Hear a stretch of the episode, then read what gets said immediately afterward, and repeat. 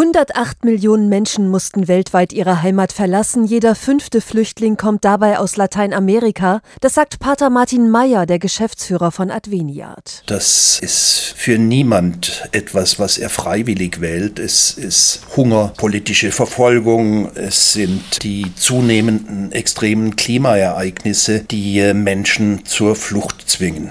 Flucht trennt, Hilfe verbindet, das ist das Motto der Spendenaktion. Denn auf der Flucht werden nicht selten Familien auseinandergerissen, Eltern von ihren Kindern getrennt, sagt Pater Martin. Adveniat arbeitet in Lateinamerika deshalb mit verschiedenen Organisationen zusammen, die die Menschen zum Beispiel mit Kleidung, Medikamenten und Lebensmitteln versorgen. Und wir unterstützen Häuser, in denen sie auf ihrem schwierigen Weg Unterkunft finden können, zumindest für einige Tage. Da ist für uns ganz wichtig auch die Unterstützung aus Deutschland. Im vergangenen Jahr konnte Adveniat über 1400 Projekte mit mehr als 32 Millionen Euro fördern. Pater Martin hofft jetzt, dass die Christen in Deutschland auch dieses Weihnachten großzügig spenden, denn er ist überzeugt, jeder Mensch hat das Recht, seine Heimat zu verlassen, wenn er woanders die Chance auf ein besseres Leben sieht. Es geht darum, dass Menschen in menschenwürdigen Verhältnissen leben können. Und äh, das ist für die Flüchtenden eben nicht gewährleistet. Wir möchten dort sein, wo Menschen ein menschenwürdiges Leben verweigert wird. Und äh, wir möchten dort mit Veränderungen zum Besseren hin gestalten. Das katholische Hilfswerk Adveniat bittet in allen Weihnachtsgottesdiensten um eine Spende für Menschen in Not.